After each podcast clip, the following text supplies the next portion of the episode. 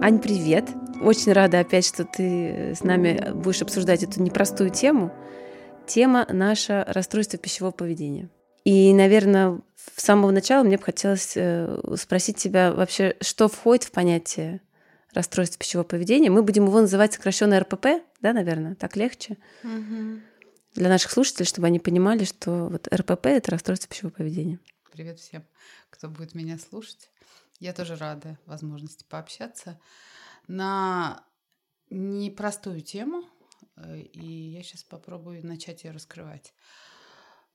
Попросту в расстройство пищевого поведения мы можем таким букетом включить э, сразу несколько видов расстройства, одно из которых такое грозное и требующее обязательного медицинского внимания, которое называется анорексия – посерединке стоит булимия, и дальше есть еще компульсивное заедание, которое является а, не то что более легкой, но менее грозной проблемой, по крайней мере, не угрожающей человеку, его там, жизни, здоровью и безопасности, не несет в себе этих рисков, хотя мы, не имея возможности отслеживать все причины следственной связи и что с чего начинается и к чему может привести, до конца этого утверждать не можем.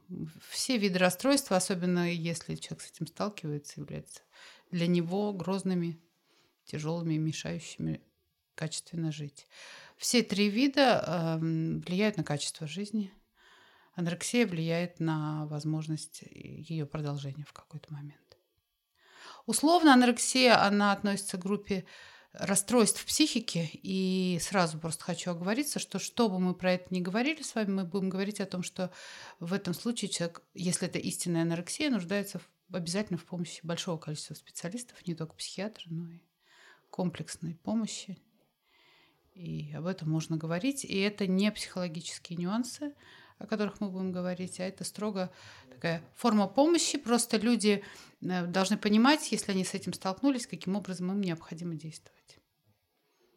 Как и любая проблема, с которой сталкивается в жизни человек впервые, она приводит его в шок и отрицание, и поэтому все люди, столкнувшиеся с проблемой, вне зависимости от уровня их даже компетенции профессиональной, испытывают этот шок и испытывают большие затруднения как на, на шоке когнитивные способности наши ухудшаются, какие бы мы они ни были, и человек не знает, что делать. Поэтому отчасти я своей задачей в данном подкасте и ставлю наметить какие-то маршруты, по которым может пойти человек, если вдруг он столкнулся с проблемой, для того, чтобы ее решать. И не только это моменты внутренней работы, но и поиск решения, адекватного решения в ситуации там либо большого города, либо небольшого города в зависимости от того, в каких условиях он находится. Как действовать семье в этот момент, как вести себя родственникам, что важно точно делать, что важно точно не делать и так далее. Скажи мне, вот люди, которые все время сидят на диетах, или которые очумело занимаются спортом, это может быть симптомом пищевого поведения, расстройства? Я понимаю твой вопрос. Но это не совсем расстройство пищевого поведения, это скорее наличие у человека в психике сверхценной идеи какой-то, которая приводит к фокусировке э, и которая в целом является свидетельством наличия некоторого личностного расстройства, э, которое в какой-то момент может привести к расстройству пищевого поведения любого порядка. Вот так вот чтобы начать про эту тему говорить, я бы хотела сделать небольшое такое социокультурное отступление или преамбулу для того, чтобы мы поделиться что ли своим видением того вообще, что это за проблема, как, как она возникла. И я не могу говорить э, со взглядом в века, скорее всего, там тоже были проблемы подобного рода, но, возможно, их и не было. Потому что ну, я знаю, что долгие годы проблема еды стояла скорее на уровне есть у человека еда или ее нету. И только последние там сто лет а, в цивилизованных культурных странах людям стало достаточно еды, и главное, ее стало достаточно много а, высококалорийной, углеводной еды, вот сладкое перестало быть а, так называемым гостинцем по праздникам, оно стало общедоступным, часто употребимым, И э, определенные сдвиги биохимические и в обмене веществ стали происходить в организмах современных людей. И, собственно, э, страны вот, Западной Европы, Америки к этому пришли раньше, просто потому что у них уровень жизни был лучше, и питание более разнообразное, более какое-то вот рафинированное даже с точки зрения сахаров, может быть. И культурные стереотипы, которые появились там в последние сто лет, они стали требовать от человека определенного э, соответствия определенному образу, который в каком-то смысле не физиологичен. То есть люди э, там тонкие, длинноногие, высокого роста, ну, определенного склада, вот если мы смотрим там, как могут выглядеть там модели или те, кого фотографируют как образец того, что красиво, это определенный процент среди населения, и некоторые люди, даже если они просто изведут себя на голод, они не будут так выглядеть никогда, просто потому что они сложены, устроены по-другому. И э, развитие всевозможных вот этих медийных как ну, вот через кино, через телевизор, то, что транслируется в последнее время, там этих образов очень много. Если мы отступим там в 40-е, 30-е годы, в начало кинематографа, там ну, если можно так выразиться, люди как люди. И, и сейчас э, есть кино, где снимают людей. А есть э, большое количество продукта всякого и кинематографического, и такого плакатного, и журнального, и там в интернете, естественно, это много, где снимаются боги. И, конечно, ну, люди, которые смотрят на богов, ну, это же еще выглаженные образы, там, подправленные, прорисованные, измененные очень сильно. Выборка из этих там низкого количества процентов людей, которые так могут выглядеть без ущерба для здоровья, а, приводит к тому, что человек подсознательно, который формируется, вот мы говорим о детях, потому что анорексии подвержено все-таки молодое поколение, последних лет очень сильно. И у анорексии сейчас и всплеск, можно сказать, такая эпидемия в каком-то смысле. А, вот я как человек более раннего поколения, сформированный раньше, даже по себе помню, у меня были разные периоды, я была полнее, я была худей. В целом это не было никогда моей темой. И вот такой вот такой уровень фрустрированности за счет того, что ты не такой вот по телу, как кто-то другой, я, я с этим не сталкивалась в своем поколении так сильно. А вот более поздние детишки, когда этой продукции стало больше, когда картинок красивых стало больше, просто видно, подсознательно человек, ему все время идет послание, ты, ты, не, ты недостаточно хорош. И э, психика автоматом начинает искать выход. Что я недостаточно хорош, я должен стать лучше, я должен стать красивей. Как я могу стать красивей? И уже дальше э, то, каким образом будет развиваться ситуация, а, определяет степень крепости психики. То есть э, то, о чем мы сейчас будем говорить, мы говорим, да, есть некие условия, они изменились, они требуют от человека много чего. Человек должен быть быстрым, эффективным, э, там, хорошо и качественно думающим, выдающим результат, ну, там, много, много чего говорящим на 150 языках. Ну, я сейчас утрирую, там, хорошо разбирающийся в современной технике, информационно подкован, да еще и очень красивым. Желательно молодым и, ну, такой эльфом. У кого психика покрепче, он с этим справляется по одному. У кого послабее, это, это приводит к одним и тем же результатам.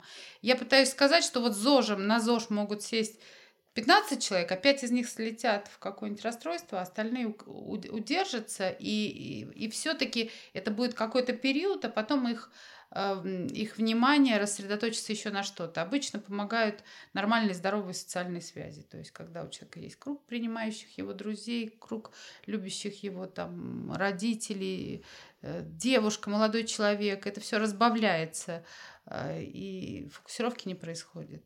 Поэтому к расстройству все-таки приводит э, влияние среды, наличие внутри вот какой-то тонкого места в психике и определенным образом сложившаяся социальная ситуация вокруг человека.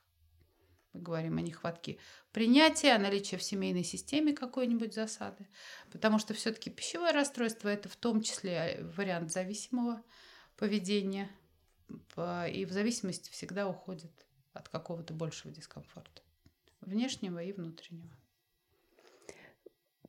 Вот если сейчас мы возьмем, может, давай возьмем с тобой семью. Угу. Когда, когда мы говорим, что пищевое расстройство идет из, из, эм, из детства. Угу. Что это может быть? Ненадежная привязанность, например? Недостаточный эмоциональный отклик? Что? что? Ну, ненадежная привязанность и недостаток э, тепла при, при кормлении грудью, насилие при кормлении и любые травмы насилия, связанные с едой, могут привести к расстройству пищевого поведения.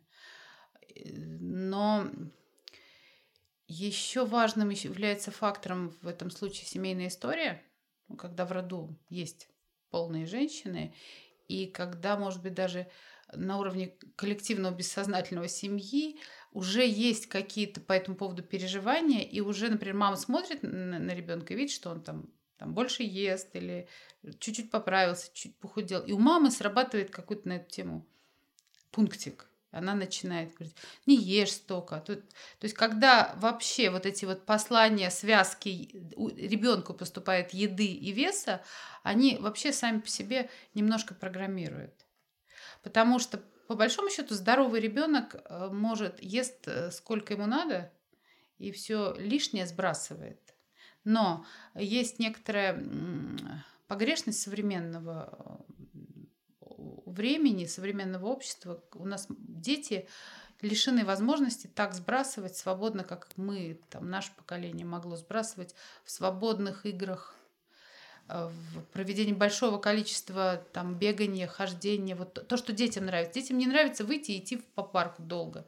Им нравится бегать там по дворам, вот если у них нет такой возможности, их привезли домой после школы, там встретили, они дома, потом в школе организовано. То есть им вот как раз эту избыточность свою некуда разместить. И тогда а, она может перерастать в некую тревогу, которая тревогу один из простых таких механизмов тревогу заедают это это просто если не поэтому у ребенка у современных может может сложиться вот эта вот веточка, в, которая в обычных условиях, в природных, в естественных не складывается.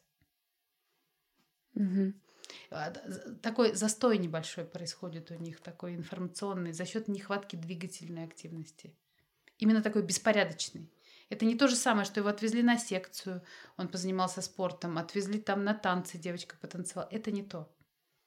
То есть детская еще хаотичность неорганизованно нуждается в том, чтобы вот эти вот игры во дворах, там догонялки и прочее, чтобы вот это было.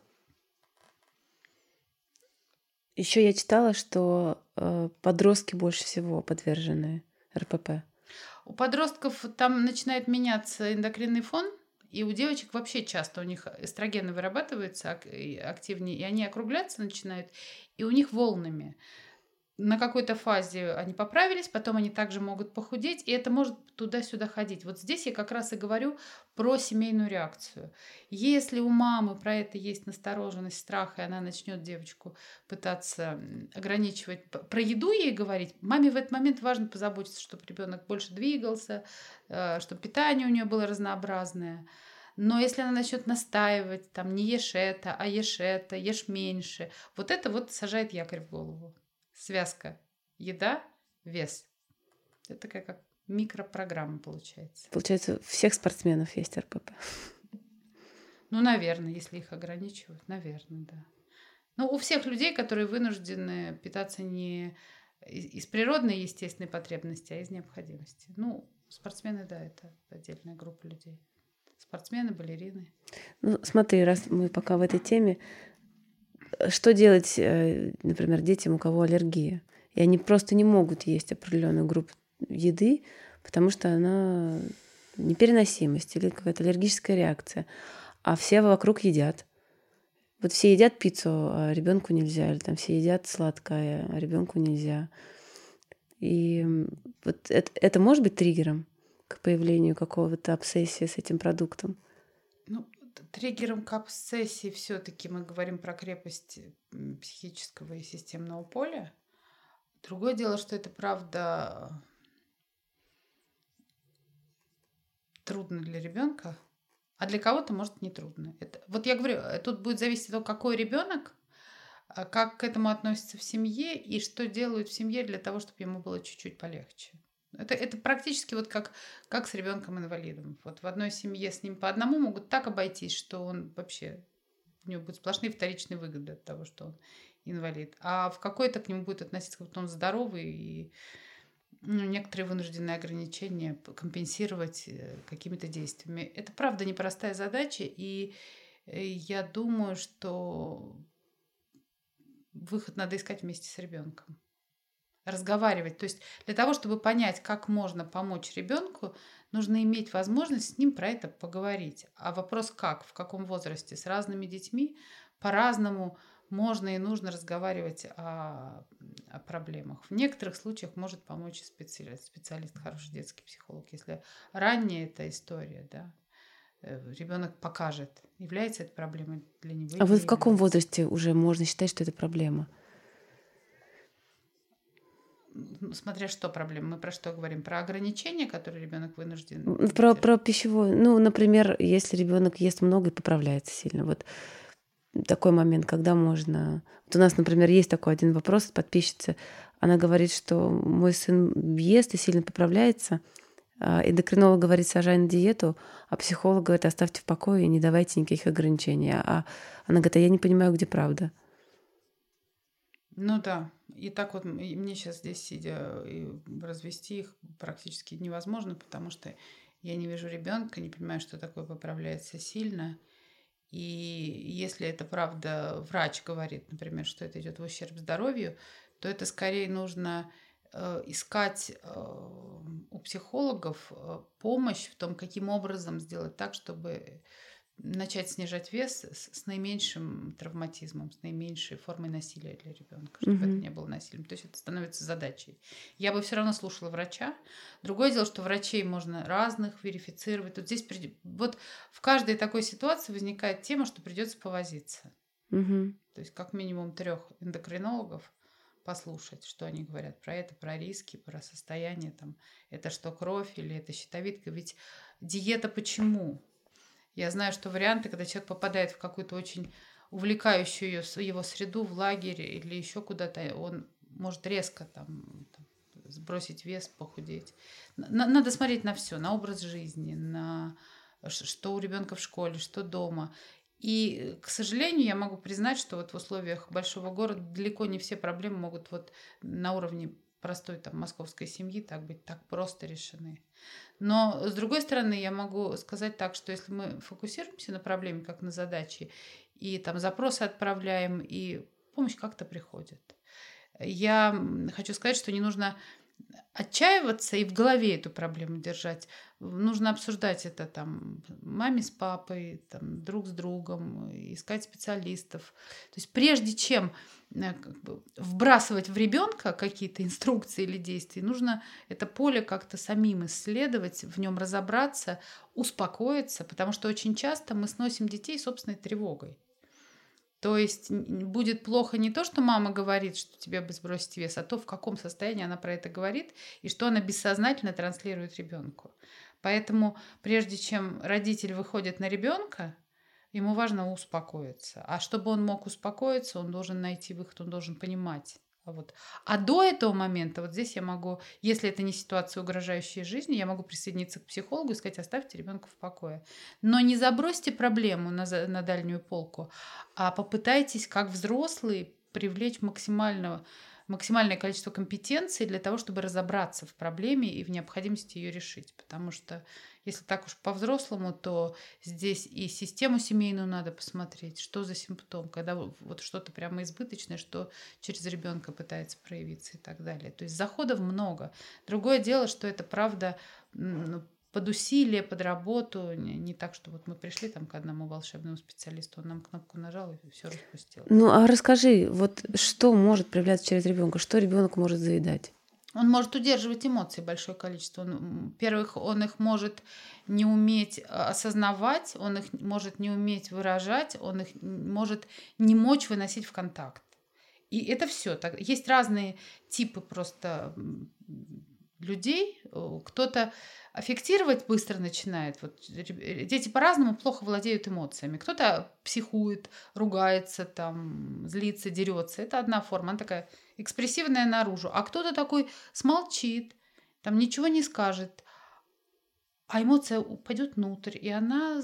Дело не в том, что он съест, а что в тот момент, когда он будет есть, это будет завязываться вот с этой с невыраженной эмоцией и будет создавать вот эту вот, вот эту вот прослоечку. Вот в чем дело. То есть механизм будет такой. У, у одного все горит, он может как, есть как не в себя, а оно никуда. А у другого все завязывается, все завязывается. То есть эм, э, эмоции это вода. Вода, она э, может застаиваться, и вода все связывает. Вот вам, пожалуйста. Мысль, чувство, переживание э, завязалось.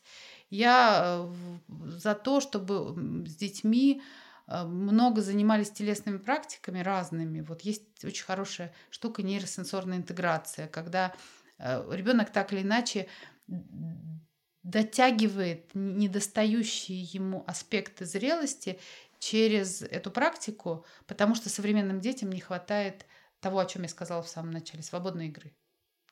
Естественно, хорошо бы позаботиться, чтобы эта свободная игра так или иначе была у детей. И это может решить часть проблем, как дети приезжают после лета, а они другие. Где они там где-то бегали, гуляли, скакали, у них там все лишнее сошло, они подсохли, там глаза горят. За зиму все немножко застоялись.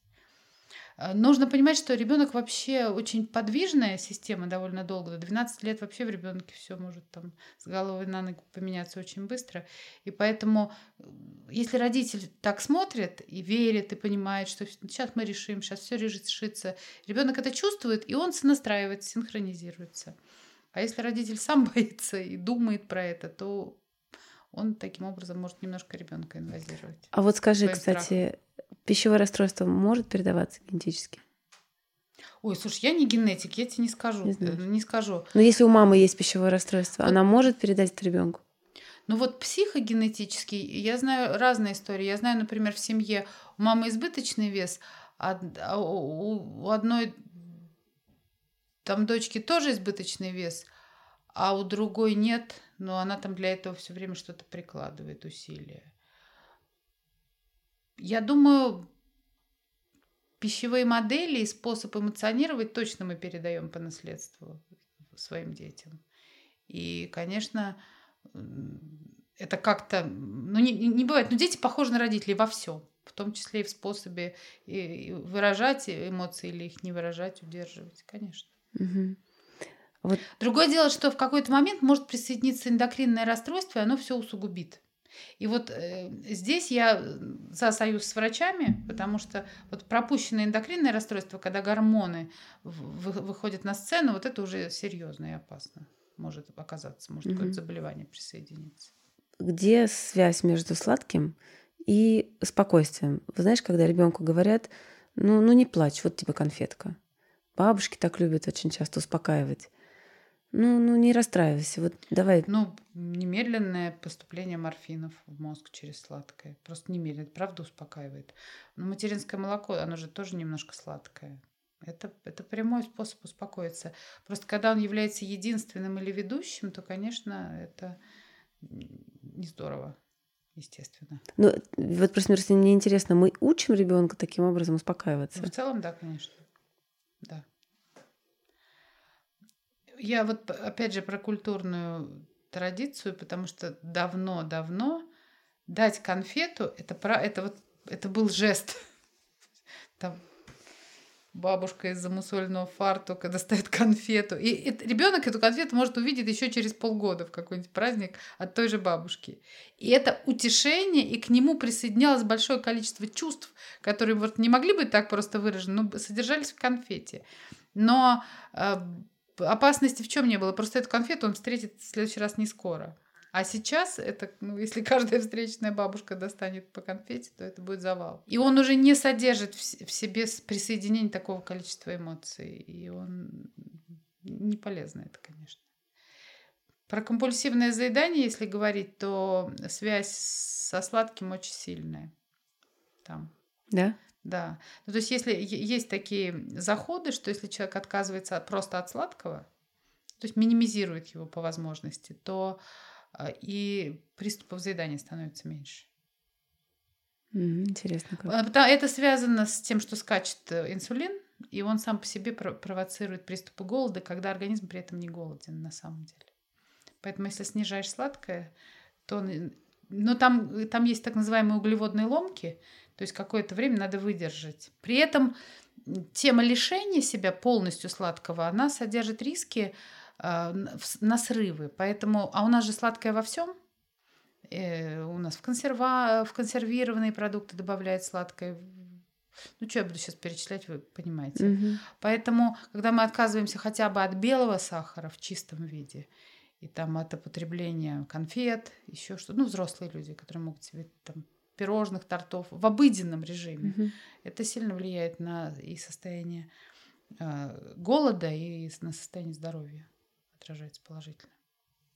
То есть есть, я так скажу, есть здоровое понимание необходимости ограничивать себя, потому что э, мы все-таки на уровне биологическом такие чуть-чуть животные. Это как мы добровольно ничего не будем делать, что будет требовать усилий. И полезно усилие во всем. Так, мы тренируем себя там. Совершать усилия, благодаря этому мы начинаем ходить, разговаривать, читать, писать и...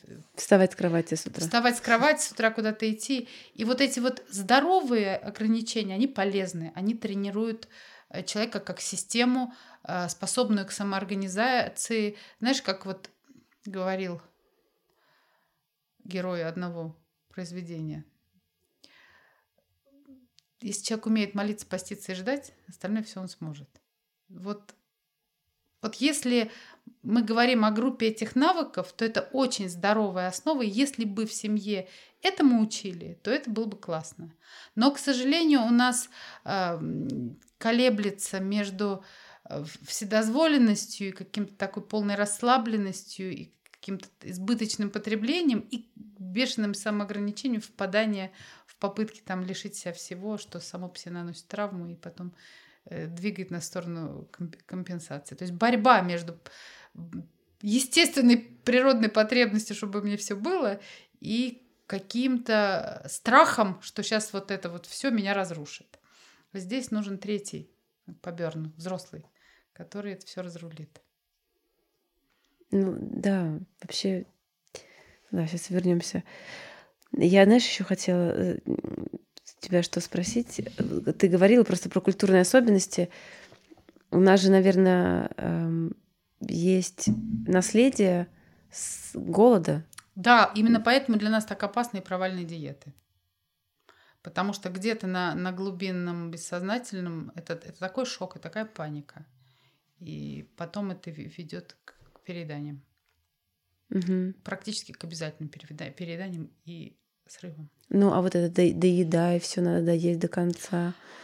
И а, ну еду да, нельзя это, оставлять на тарелке. Это если это есть в старших поколениях, то, конечно, это в, в семье. Это насилие. С едой не должно быть насилия. Другое дело, что детей еще важно как-то им передавать хорошие навыки Э, брать, сколько съешь, э, ну, э, уважение к еде. То есть это воспитательный момент очень, очень серьезный и, и важный. То есть уважение, вот мне, знаешь, что мне интересна вот эта грань. Уважение к еде должно быть все-таки. Должно быть, конечно. Но если ты промахнулся и положил в тарелку больше, то ты скорее вырази сожаление и постарайся в следующий раз положить меньше, нежели в себя а, впихивать это из уважения к еде. Лучше, ну, не знаю, там, отдать э, кошке, собаке, если не, не, невозможно отдать кошке и собаке, ну, выкинуть, сожалению. Ну, лучше выкинуть, чем в себя, потому что это разрушение. Ну да. Просто выводы делать надо. То есть стараться, чтобы этот вот круговорот был здоровый. Ну, такая экология потребления, чтобы, конечно, была. И у детей, если это внутри есть, это какая-то такая мера. У нас тоже такой есть э, вопрос, например, как э, отличить э, расстройство пищевое от неправильных привычек пищевых? Ну, это, знаешь, вот, может быть, я ошибаюсь сейчас, но мне кажется, это когда люди спрашивают, как отличить алкоголика от пьяницы. Я говорю, никак, это одно и то же. Ну, потому что если я питаюсь неправильно, мне неправильные привычки, то это расстройство пищевого поведения. Другое дело, является ли оно... Э, если, надо смотреть, что это. Там, компульсивное заедание. принятие своего тела, как, вот как сформировать здоровое отношение к своему телу, наверное, наверное, важно. Чтобы это был какой-то осознанный выбор. Ну, отношение к своему телу, конечно же, закладывается в семье, безусловно, в первую очередь. Оно закладывается как и от младенческих э, таких прикосновения, когда ребенка гладят, когда в его теле, ну, как бы он получает много приятных стимулов, у него от этого возникает ощущение своей хорошести, что вот он принимаем, он, он в контакте, он так наполняется вниманием. Вот. Ну и дальше уже эмоциональное поведение и взгляды на него и в его адрес а, членов семьи безоценочное принятие. Угу. А потом он становится подростком, выходит потом в общество. Он, нет, когда он начинает меняться, это в первую очередь видит в семье. И как э, это воспринимают в семье, угу. Влияет на ребенка, конечно. Поэтому, когда он выйдет в общество, он выйдет с тем запасом прочности, который он получил в семье. И, соответственно, даже на критические оценки в свой адрес и на реакции извне он будет по-разному устойчив в зависимости от того, какая семейная ситуация у него там, как к нему относились. Поэтому, если есть у него уже вот эта связка, что еда, вес. Угу. Скажи мне, анорексия как начинается? Как распознать в себе? Как, как увидеть родственнику? У меня анорексиков близко не было, и вот чтобы я не дала какую-то ложную подсказку. Может быть, есть более точные подсказки, а, но для меня люб... вот это поведение все равно сродни зависимости, и как и наркоманы, они становятся менее эмоционально доступны. Они, то есть они избегают совместных э, трапез, то есть они уходят как бы в свое. В, свое... В принципе, ребенок уходит в изоляцию в, в какой-то момент, э, когда у него есть что-то, что ему нужно скрывать от членов семьи. Ну, например, тот факт, что он не ест или ест сильно меньше. Но причина какая может быть? Стресс какой-то сильно пережитый, травма? Причина анорексии да. и наличие расстройства психики. Сто процентов. Да, это всегда. То есть это тонкое место. То есть оно может быть обойдено при благоприятных обстоятельствах, но это все равно очень тонкое место, которое да, дает такой сбой. Этот человек рождается таким? Тут я тебе боюсь э, вот ввести в заблуждение, mm. но мне кажется, что да, как, как любое расстройство, оно или рождается, или формируется очень рано. Mm-hmm. Да, да. Это можно вылечить? Ну, как, как, как любую зависимость, как бывших не бывает, но это можно привести к дро длительной стойкой ремиссии и угу. поддерживать ее всю жизнь. Но человек, переживший это, он остается с пониманием, если он правильную реабилитацию получил, что это место нуждается в его внимании. Всегда и в внимании, и в поддержке со стороны близких. Они как и зависимости, так и скрытые формы саморазрушения.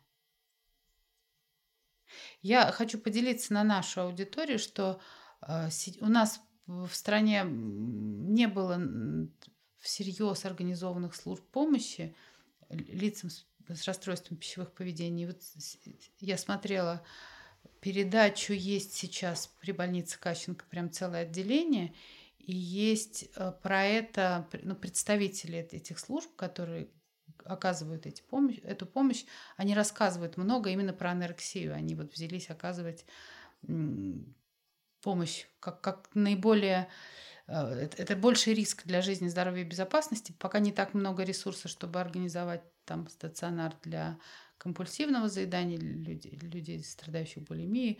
В большей степени они сфокусированы на анорексии, они говорят о том, что у них есть сейчас ресурсы, туда можно обращаться. Но это все-таки лечится Амбулаторно? Ну, а, нет, стационарно. Стационарно. Они говорят о том, что не просто стационарно, а там прям должно быть комплекс специалистов. Угу. Там психиатры, диетологи, групповая работа, терапевты, там в зависимости от того, э, какие там органы и системы пострадали или в угрозе. Там всерьез, чтобы реабилитировать. Просто это теперь есть у нас. Раньше все, кто мог себе позволить, ехали за границу, помогали своим близким. И, собственно, у нас это такой очень узкое было. Да, место. это здорово, что появилось. А расскажи тогда про булимию. В, чем, Ну, в чем отличие от анорексии? Но в анорексии человек просто не ест, он Мгм. избегает еды, как э, он не может есть. В какой-то момент он просто даже не может есть. А булимии он ест, сам процесс еды ему важен и ценен. Ему важно вот это вот ощущение наполнения, которое происходит в организме, но у него тоже категорический запрет на то, чтобы эта еда там усвоилась, потому что от этого я поправлюсь. Поэтому при булимии человек старается это все наружу, ну, рвоту себе вызывает. вызывает. И тогда это вот такой непродуктивный процесс. Кстати, с булимией даже трудней разобраться, потому что ну, так, тогда предлагают родителям обращать внимание, не застревает ли там ребенок в туалетах, в ваннах сразу после еды. Потому что он вроде бы во всем участвует, кушает, вот, а почему-то начинает худеть сильно. Мгм. То есть вот так можно, да, распознать булимию? Ну, вообще, как- когда ребенок живет в семье и более-менее ты с ним в связи, то если что-то с ним начинает происходить, он какой-то становится не такой, это становится заметно. Обычно что-либо заметить нам мешает не отсутствие э, признаков, а отрицание. Поэтому э, я своей задачей, наверное, вижу сказать, что первый шаг к готовности и возможности решить любую проблему – это отказ от отрицания, а отказаться от отрицания, выйти из него можно, перейдя в позицию взрослого с, со словами, что мы сейчас разберемся и совсем справимся. Когда нам страшно самим, мы, психика выбирает защитное отрицание, и тогда мы много чего не замечаем. И это может касаться чего угодно там зависимости, что угодно может происходить у тебя под носом, а ты как будто бы этого не видишь. Дети там уходят в компьютерную игру. Но есть какие-то наоборот ещё. контролирующие родители, сильно, слишком сильно контролирующие. Наверное, тоже может к чему-то приводить не очень здоровому. Контроль же это не внимание, это попытка регулировать Да. извне, и она повреждает как раз естественность ребенка и дает какое-то жесткое клише. И один ребенок это клише примет, это его структурирует, ограничит, и он в этом вырастет, а потом это либо сбросит, либо это станет частью его натуры, а другой ребенок начнет увиливать и, и- и найдет себе вот во что он будет э, уходить от этого контроля. Контроль это не внимание. Внимание это интерес, э, когда человек замечает, что происходит. И если он замечает, это не значит, что он сразу пытается там что-то делать. Он дает себе время понять, почувствовать, разобраться. Если с ребенком есть контакт, ребенок сам покажет, сам расскажет. Дети на самом деле ищут помощи. Другое дело, что они могут бояться. Бояться чего? Оценки, критики, ну что, ну, что их наругают, вместо того, чтобы поддерживать. Поэтому профилактика любых вот таких тяжелых вещей в семье это все-таки наработка такого принимающего фона внутрисемейного. Если ребенок знает, что я получу поддержку, если обращусь с проблемой, то это может привести к тому, что мы в девиацию скатываемся, но приходим за помощью и ее получаем. Так бывает. Мгм. Ребенок сам говорит, что-то мне страшно. Я то думал худею, а теперь вот думала, как правило, а теперь и вообще есть не хочу. Не могу. А бывает булимия у взрослых людей? Вдруг? Или это все-таки более больше связано с подростками, с Ну, детьми? у взрослых, у молодых, наверное. Не, не исследовала глубоко этот вопрос. Знаю, что у каких-то голливудских актрис э, это было, была булимия в зрелом возрасте. Ну, потому что у них вот то, как я выгляжу, важно. Важно. да. Везде, где есть фиксация на, на образе, как я должна выглядеть. А, а расскажи тогда про компульсивное переедание.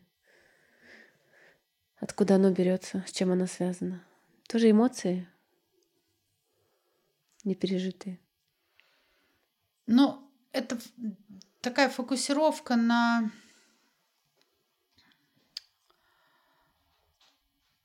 Это как единственный способ. То есть мы, мы говорили о том, что мы себя едой можем утешать, отвлекать, переключать. Еда такая переключалка. Как вот э, что-то трудно, пойдем попьем чаю. А дальше уже э, чай теплый, согревающий. Такой аналог, как ребенка к груди прикладывает. Он плачет, его прикладывает к груди. Он ест и успокаивается. Вот я не знаю, насколько там со мной согласятся люди, которые тоже вот в этой сфере про это говорят и думают. Но у меня есть такая идея, что если ребенок получает максимум утешения вот в контакте с родителем именно таким образом, или достаточно утешения таким образом, а потом его отношения с родителем развиваются, и он нач... ну, как бы у него э, раскрывается спектр. Еще меня могут вот так утешить, а еще вот так. Ну, ну, то есть у него рафинируются навыки получать помощь эмоциональную, тогда заедание не формируется. Или другие, если речь идет о том, что нужно, чтобы оно ушло, то мы говорим о важности освоения вот этого вот, что со мной происходит, что я чувствую, могу ли я это, то, что я чувствую, разделить а для того, чтобы мне стало легче.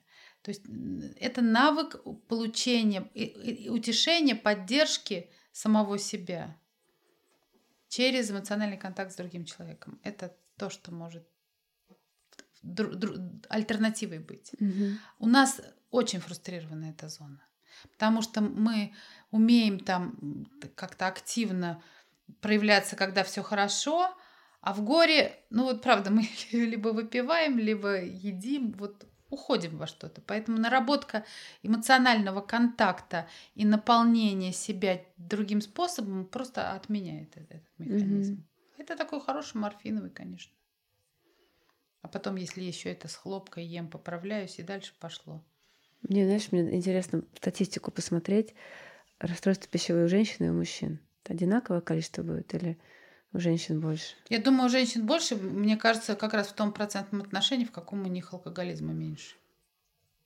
Потому что, наверное, мужчина, женщина заедает, мужчина да, запивают. Да, да, да, это просто это одно. Я почему и говорю, что я это рассматриваю как форму зависимости. Угу. Это, это приблизительно одно и то же не, не помню, говорила ли я хоть на одном из подкастов эту историю про американский штат, где было мало героина, вот в самый страшный героин. Не говорила, нет, расскажи. А, в каком-то из штатов в Америке, не знаю в каком, просто вот история понаслышке, но реальная.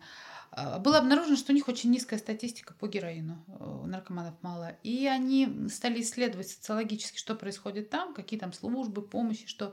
И оказалось, что у них все как у всех, только ну, у них вот эта вот малоэтажная Америка, вот эти микрогородки, у них была традиция в каком-то то ли городке эта статистика, может, не в самом штате, вот сейчас, чтобы там не, не соврать, Люди по субботам выходили все, там выставляли столы, и семьи просто садились за стол и разговаривали. То есть у них была культура налаженного общения, причем такого межсемейного и, и межпоколенческого. То есть у людей была возможность э, переживать связанность и обмениваться друг с другом чувствами. То есть контакт хороший в этом месте был. И у них вот этой вот девиации было меньше. Здорово. Поэтому вот э, для меня выход из э, всех вот этих штук – это работа с контактом, с полем контакта внутри семьи, внутри меня самого. Мы не можем обеспечить такую жизнь, в которой не будет травм, не будет боли, не будет разочарования, даже не будет ощущения меня, там, несоответствия каких-то. Этого всего не будет. Жизнь будет вот такая, какая есть. О чем мы можем позаботиться? Чтобы ребенок мог это переваривать. С этим, за счет чего? И вот вопрос ресурс. Контакт с собой позитивный, позитивный контакт с другими и наличие буферных зон. Семья, угу. средний и большой социум. Вот если это все в позитивной настройке, то провокации под это все минимум. Если э, это все как-то разлажено, то провокации максимум и выборка людей, наиболее уязвимых, будет под эти провокации попадать. И будет от этого там рушиться и страдать, и будут создаваться эти все расстройства, уже нуждающиеся в помощи, там, разрешении и так далее. Знаешь, мне интересно, почему именно в наше время, когда такое изобилие еды, угу. так остро сейчас стоит проблема пищевого расстройства? Ну, вот как раз для меня это и одно следствие другого. Во-первых, у нас в генах в память вот этот страх голода, поэтому где-то на глубинном уровне у нас все равно есть животные части, которые едят впрок. И, и в этом месте там, если рисовать идеальную модель, как работать с расстройством, я, я просто не работаю с расстройством системно, а имею об этом представление, имею фрагментарные какие-то истории локальные, которые встречались мне в общей практике. Но в идеале нужно смотреть генетику семьи, на какое там поколение испытывало голод, и с этим разбираться, есть ли перенесенные вот эти паттерны наесться впрок а, на всякий случай. И когда еда стала доступна, там, ну вот это как знаешь, вот э, человек, который жил в жестком режиме, и вдруг у него появляется свободное время. И он не знает, что с этим делать. Его нужно научить правильно обходиться со свободным временем. То же самое с едой. Еды нам дали много, правильно с ней обращаться не научили.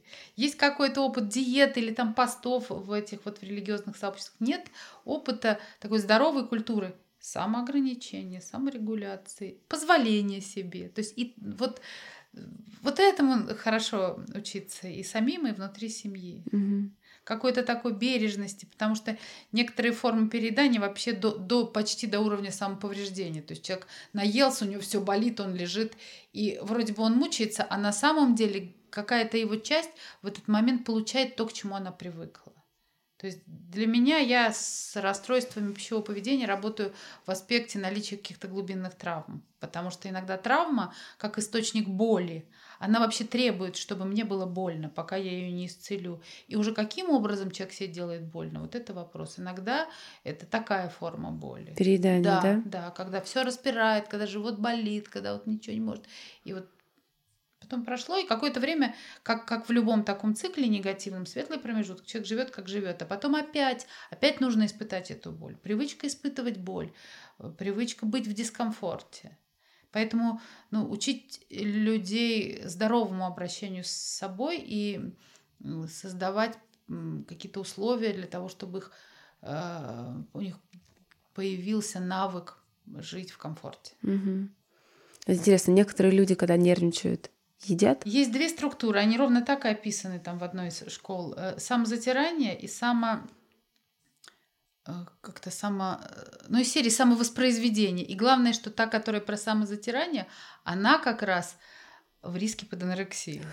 Да, и она как раз считается наиболее, наименее жизнеутверждающей. То есть мы выбираем исчезнуть. Исчезнуть. А те, которые набирают вес, это люди, у которых хорошая жизненная сила, и она выбирает остаться. И поэтому в какой-то травмирующей ситуации в жесткой человек выбирает быть.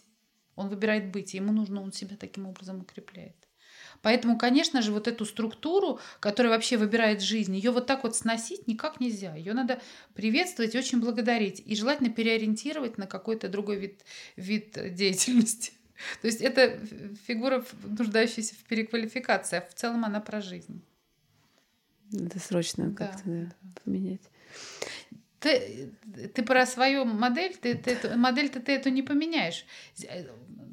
Этим структурам нужно любить, заботиться о себе. Вопрос от подписчицы. Мне было интересно узнать о причинах появления пищевой тревоги, когда ты боишься, что пища недостаточно свежая, не доверяешь сроку годности. Кажется, что ты недостаточно обработала мясо, рыбу и что можешь отравиться, хотя готовил сам и достаточно долго. Это связано с едой или это связано с чем-то еще? Это компульсивно-обсессивное больше, да. Но это точно хорошо обсудить со специалистом. Вот угу. когда, если, когда это так описано, я бы поговорила с кем-то, с психотерапевтом, с каким-то работающим, клиническим или клиническим психологом. Это не пищевое поведение, это тревожно-мнительное или обсессивно-компульсивное, mm-hmm. что-то такое. Про это бы дать этому внимание, как минимум. Вот опять. Хотелось бы услышать поподробнее про компульсивное переедание. Что нужно делать в момент, когда ты готов съесть весь холодильник, и неважно, что там лежит?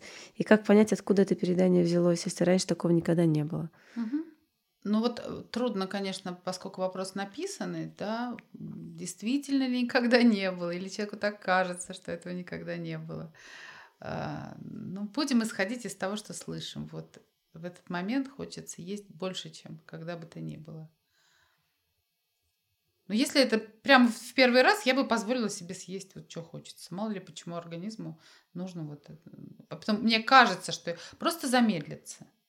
Вот как в любом здоровом процессе не должно быть чрезмерных скоростей. То есть расслабиться, сказать себе, кто-то сейчас очень хочет есть.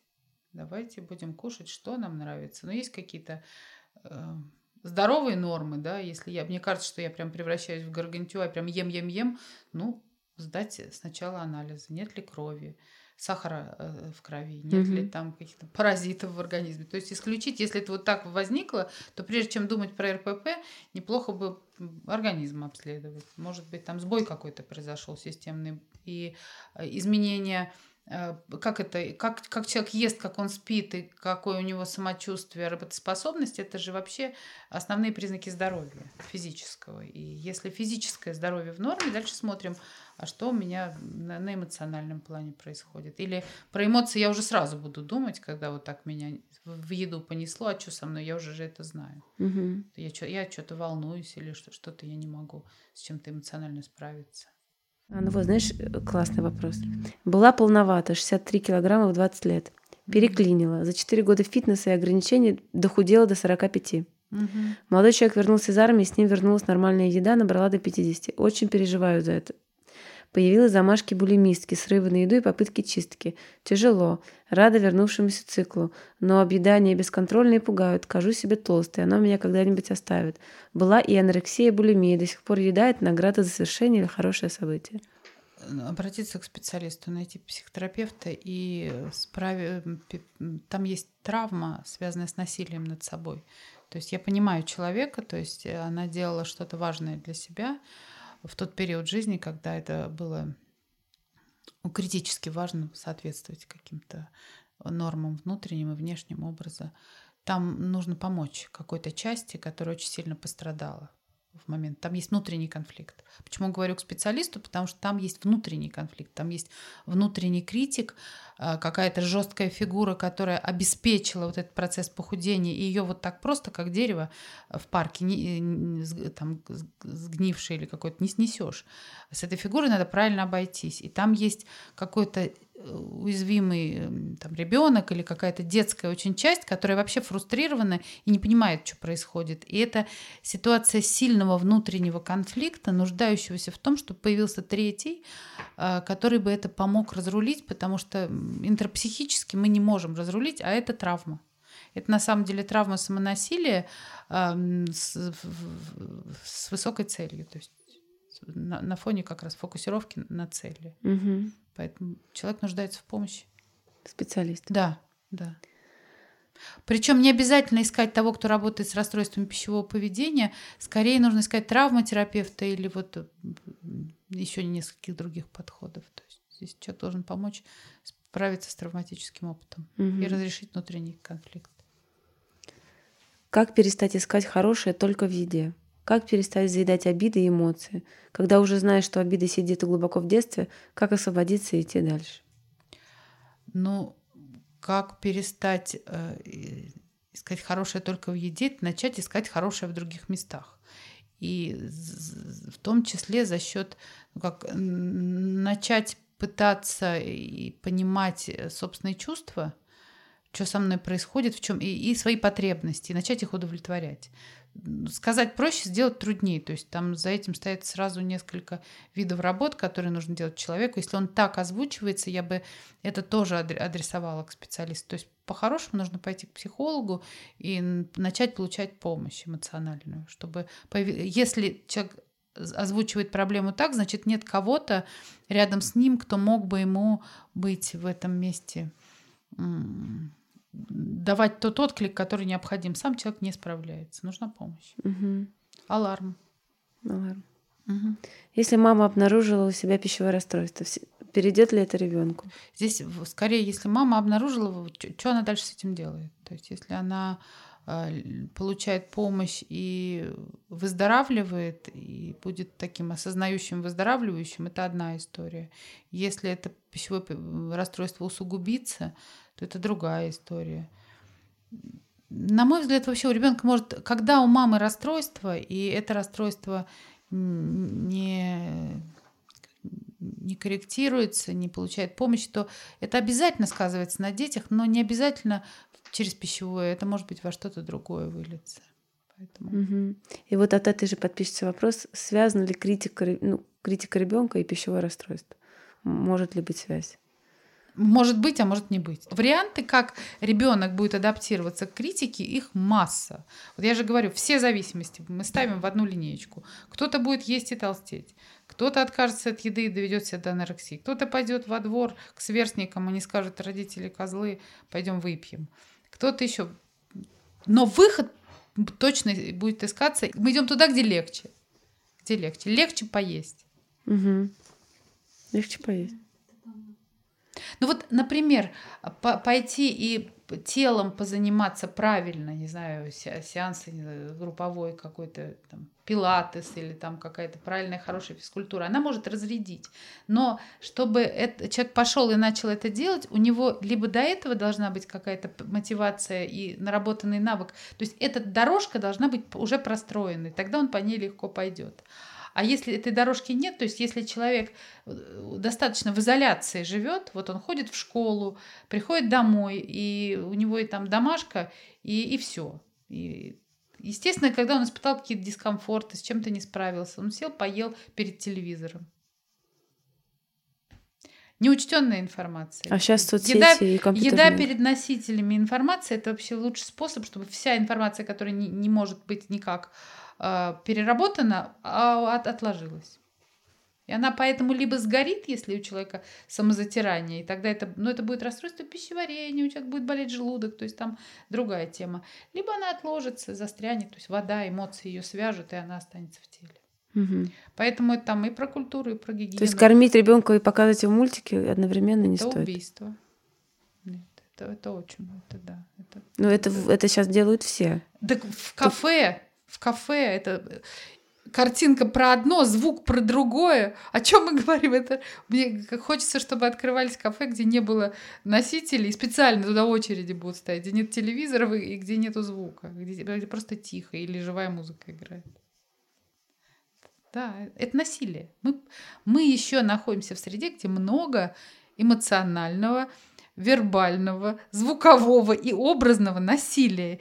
И количество людей, которые могут этому качественно противостоять, становится все меньше и меньше. И это понятно. Угу. То есть это трагедия нашего времени. Там 700 лет назад человека просто могли убить легко.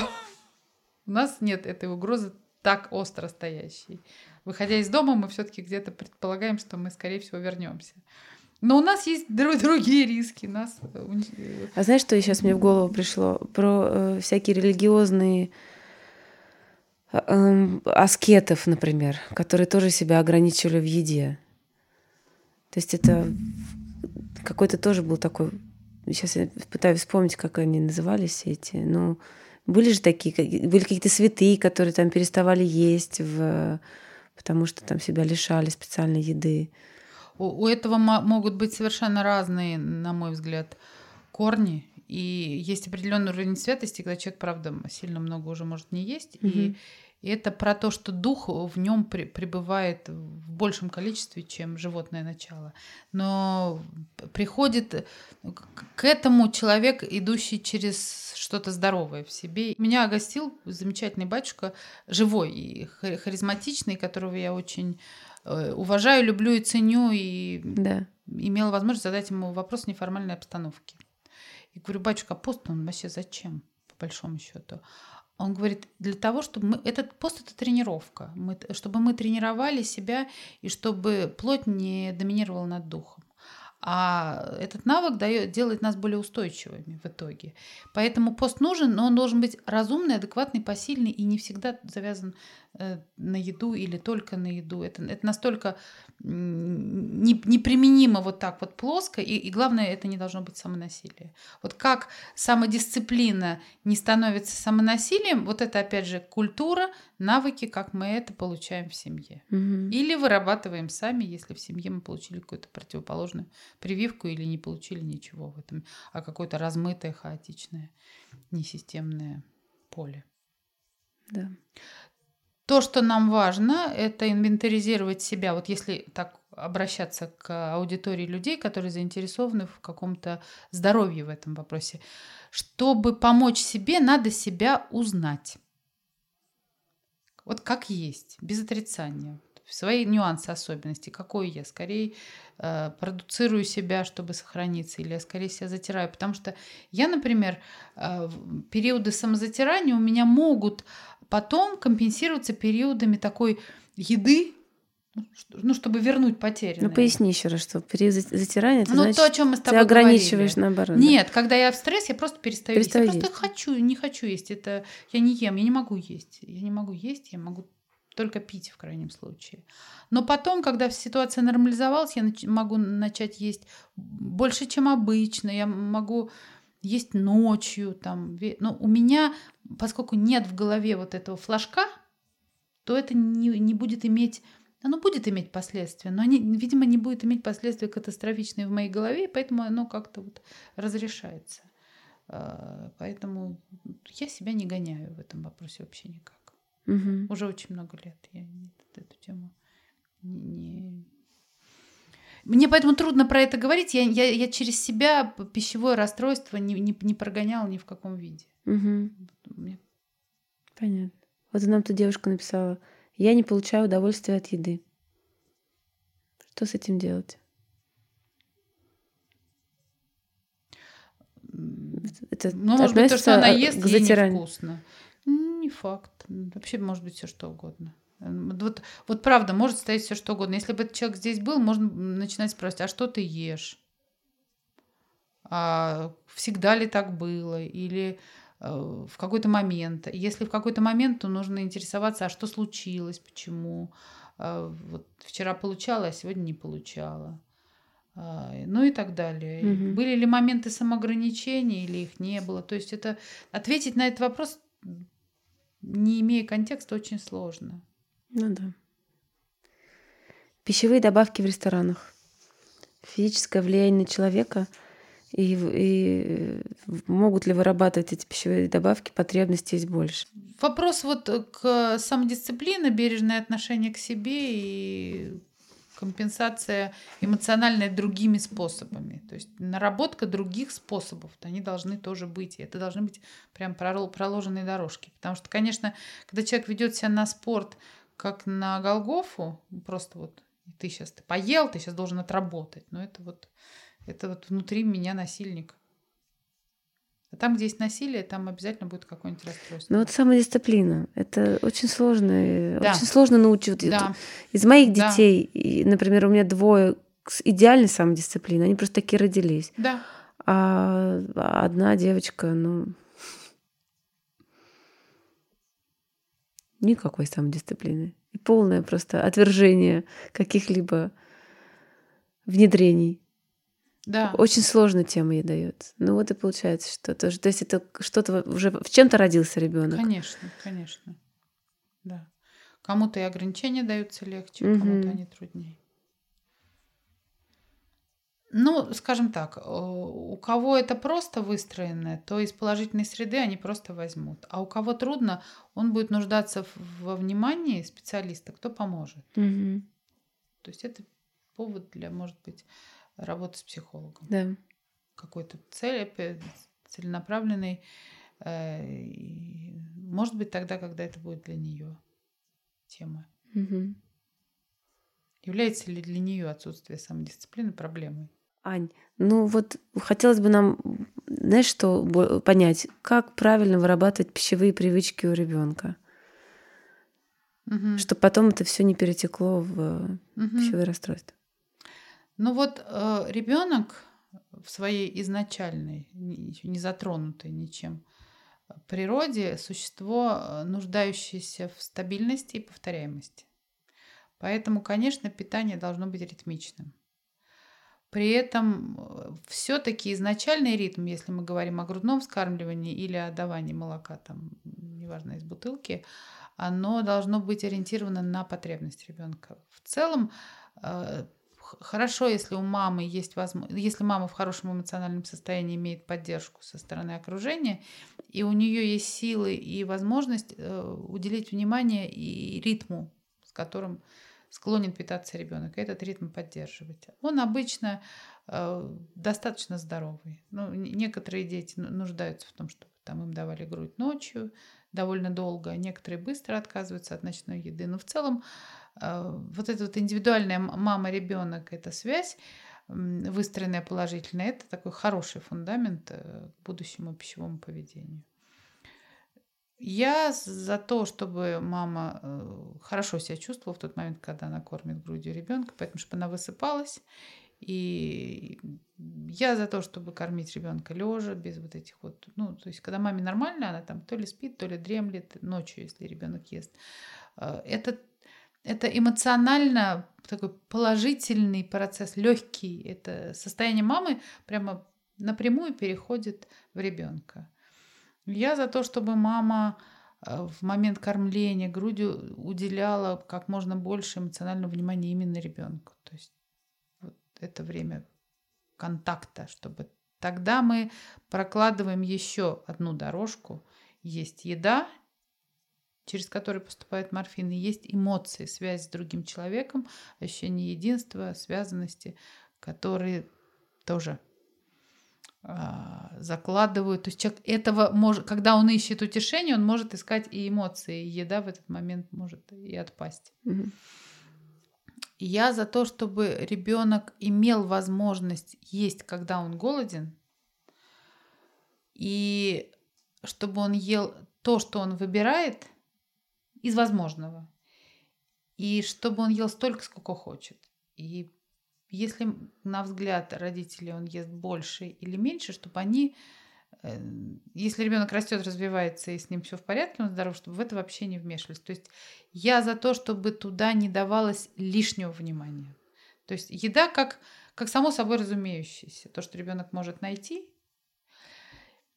Я за то, чтобы были вот эти вот застолья с обменом за которыми есть приятное состояние, но в случае, если за столом наоборот люди начинают ругаться и там много эпизодов насилия, то лучше тогда пусть люди питаются отдельно в эти моменты, чтобы вот к еде не примешивалось напряжение. Я за то, чтобы за столом не было выяснения отношений, там тяжелых разговоров. А, если такое случается, чтобы это как-то разобщалось с едой.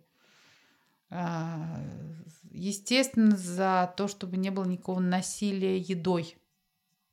Вот пока не съешь, не выйдешь из-за стола. Вот этого точно быть не должно. И лишением еды тоже не должно быть насилия. То есть, чтобы еда никак не была связана с насилием. Нормально, если ребенок бегает, гуляет, отвлекся и не ест целый день. Летом в режиме прогулок, я помню, я ела утром и вечером приходила спать. И это нормально. Э, фиксироваться на этом, переживать, ах, ты ничего не ел. То есть вот, чтобы не было этих посланий от родителей, что вот если ты не поел или если ты поел, что-то будет. Потому что мы на самом деле до конца не знаем. Есть всякие на эту тему феномены.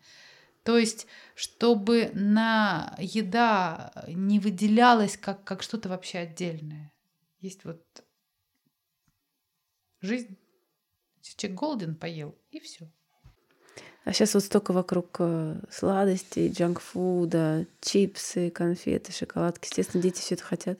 Ну вот я слышала такую рекомендацию, и я внутренне, наверное, с ней соглашусь. А, э, если, как бы так, сколько можно из-под этого уворачиваться, лучше уворачиваться. Но когда уже ребенок это просит, лучше дать ему возможность это все попробовать.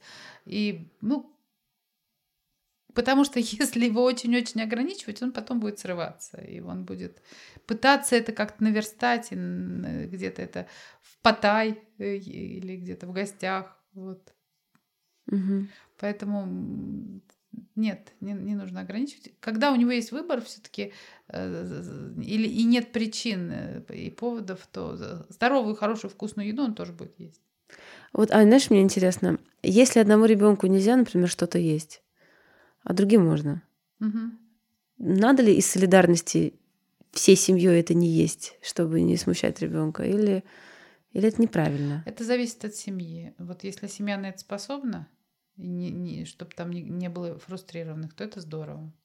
Ну, например, в семье, если кто-то лечится от алкоголизма, а другие выпивают, то ну, у такого человека нет шансов вообще удержаться. Угу. Если семья способна на фоновое самоограничение, ну, если это сладкое, если это что-то плохого, не будет ничего. Но если не способна, то это уже другая тема. Я бы все равно поберегла внимание ребенка, то есть чтобы поменьше это все перед ним мелькало. Угу. Как-то это тема для разрешения такого гармоничного между собой. Ну да, то есть это, если... это просесть поговорить, про угу. всех послушать, кто готов, кто не готов, кто насколько. А не так все там кому-то нельзя конфеты, теперь мы в доме не будет конфет. Тоже немножко насилие. Вот как сделать так, чтобы не было насилия, э, оно, именно оно создает предпосылки всех последующих э, искажений. Вот это задачка. Угу. Или минимизировать последствия, снивелировать, там, отступаться в ситуации, где мы чувствуем, что уже начинаем насильничать. Угу. Помнишь, мы это говорили, насилие это кратчайший путь к достижению какой-то цели. Да. Когда мы хотим, мы, когда мы беспокоимся, что не получится, когда нам страшно, или нужно, как у нас это, любой ценой, как можно быстрее. Поэтому нужно замедлиться и подумать. Индивидуальное решение придет в каждом конкретном случае. Я за то, чтобы в этих, в этих подходах не может быть клише жестких и однозначных рекомендаций на всех. Угу. Чтобы каждый конкретный случай рассматривается сам по себе. Очень как связан наш подкаст «Эмоциональный интеллект», да? С... Ну, а все там. По большому счету все там. Мы можем обсуждать многие-многие темы, но если мы просто освоим и разовьем свою эмоциональность, адекватность и коммуникативность и будем взаимосвязаны с, внутри интегрированы с собой и с другими, то вот эти все болечки, они отпадут сами. Но вот как гомеопаты говорят, что вот организм, э, когда начинает вырабатывать ресурсы противоядия, и э, система стабилизируется, то болезни сами отваливаются. Это как шелуха. Не надо бороться с болезнями, нужно поддерживать здоровье. И поэтому вот как скругляя и при, пытаясь привести эту тему к какому-то пониманию для слушателей, потому что, конечно, это важно, чтобы быть понятыми тем, для кого мы это говорим, что нужно не бороться с симптомами, а стремиться создавать предпосылки к здоровью. Угу. Это гораздо более трудная задача, но она обязательно принесет свои плоды. Поэтому если в доме появился ребенок с лишним весом, он в том числе симптом какого-то системного нарушения, нарушения сдвига. И лучше всем замедлиться и посмотреть, что происходит у нас в семье, какие у нас отношения, что там. Ну, угу. понимаешь, это трудно на самом деле. Поэтому э, отступаем на шаг и говорим про э, таблицу чувств, говорим, что вот с собой когда я сама с собой эмоционально в лучшем контакте, то я и более адекватно могу реагировать на любые нестроения внутри моей семьи. И как-то с этим справляться. А там придет какое-то решение. В каждом конкретном случае свое. Угу.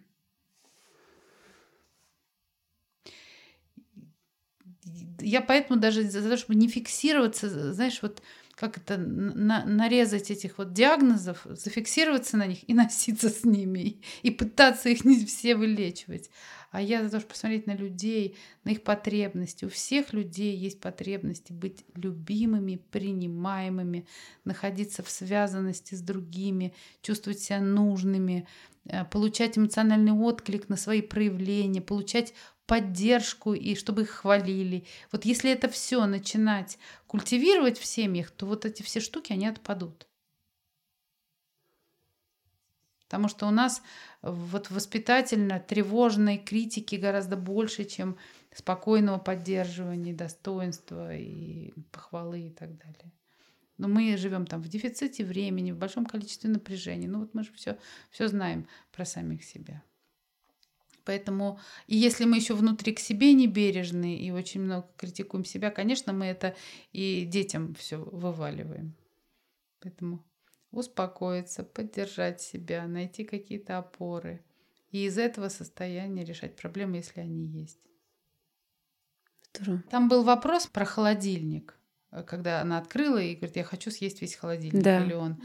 Там, там такой может быть небольшой практический совет, что прежде чем ты будешь это делать, попробуй себе это хорошо представить. А, как, как ты съешь весь холодильник? Да. Ну, то есть сделай это в своей голове вначале. Есть вероятность, что тогда э, ты съешь меньше, чем съел бы. Представь это с удовольствием. То есть, если у нас страх, и человек начинает запрещать, говорит, нет, не ешь весь холодильник, а кто-то пытается...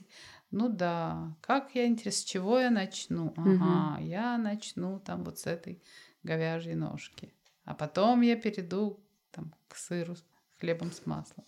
Или я начну с тортика. Прям вот всерьез разрешить себе это представить, вот, а потом посмотреть, может быть, вообще уже не захочется. Ань, очень часто люди не понимают реакции своего тела. То есть могут, например, перепутать голод с усталостью. А вот как разграничивать эмоции и что с этим делать? Это важный вопрос, который меня подталкивает в целом затронуть э, эту тему, аспект такой понимания и чувствования себя.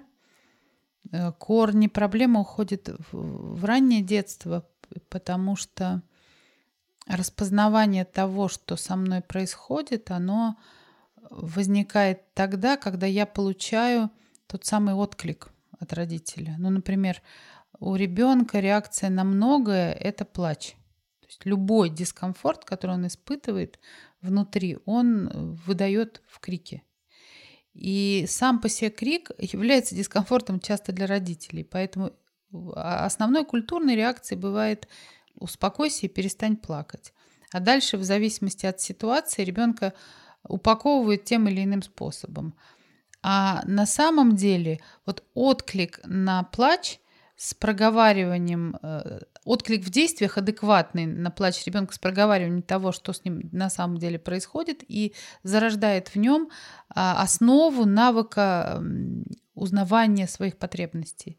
Ну, например, ребенок скандалит и ругается в магазине, а он на самом деле устал или голоден. И родитель, интересуясь таким образом, говорит, ты, ты похоже, устал. Или ты, может, хочешь кушать. Подталкивает ребенка посмотреть внутрь. Ребенок говорит, да, я хочу есть. Или наоборот, да, я хочу спать. И то же самое про то, когда мама с младенцем обращается, и она же дифференцирует и есть он хочет или он мокрый, или ему наоборот хочется то, что называется погулять, там подрыгать ножками без пеленок. И если мама не спешит и не действует в очень жестком режиме расписания и откликается именно на потребность ребенка, у него тоже в глубине формируется этот навык. Вот по сути дела, если мы получаем эм, здоровое сопровождение в этом смысле все время, то мы выходим с этим навыком. Если нам не хватает его, значит отклика было маловато, мы не, мы не установили внутри себя вот эти все цепочки взаимосвязи, и нам необходимо себя в этом смысле э, до, дообразовывать. И поэтому, например, когда у детей э, страдает поведение, мы обращаемся к психологам и к нейропсихологам, и иногда вот эти цепочки невладение собственными эмоциями и нераспознавание своих потребностей, и неумение прийти к предъявлению этой потребности и удовлетворению, да выстраивается при помощи там, работы со специалистами. То же самое и взрослый человек. А, нам важно, но скажем так, если это уже запущенная ситуация, я не различаю голод и усталость, и я только вижу последствия, что мне как-то после еды тяжело, и если человек уже говорит это, значит, все-таки он в какой-то момент понимает, что он поел от усталости, а не потому, что хотел есть, то первый шаг это не ругать себя. То есть обнаружить, выразить какое-то сочувствие и поддержку и внутри себя наметить в дальнейшем план, что я в следующий раз как-то поинтересуюсь, а что, на самом деле происходит. То есть наметить на будущее замедление в этом месте. И, соответственно, как, я, как с этим холодильником, когда я распахиваю створки, начинаю себе представлять, как я это все сейчас буду есть, я потом возвращаюсь к себе и думаю, а как мне от этого? Может быть, в какой-то момент я пойму, что на самом деле у меня тревога или сильный эмоциональный дискомфорт, и я там обижен и расстроен. И может быть, я тогда захочу утешить себя как-то еще, и у меня будет список вариантов. Может, пойдем посмотрим хороший фильм, а может, выйдем погуляем, может, позвоним кому-то. То есть я, я начну тогда, может быть, искать варианты. Замедлиться и исследовать себя, вот давать себе такую возможность. В семье основа этого закладывается, когда нет однозначных оценок и жесткой критики. Потому что, вот ты говоришь, да, у меня два ребенка, один дисципли... двое дисциплинированных, одна нет.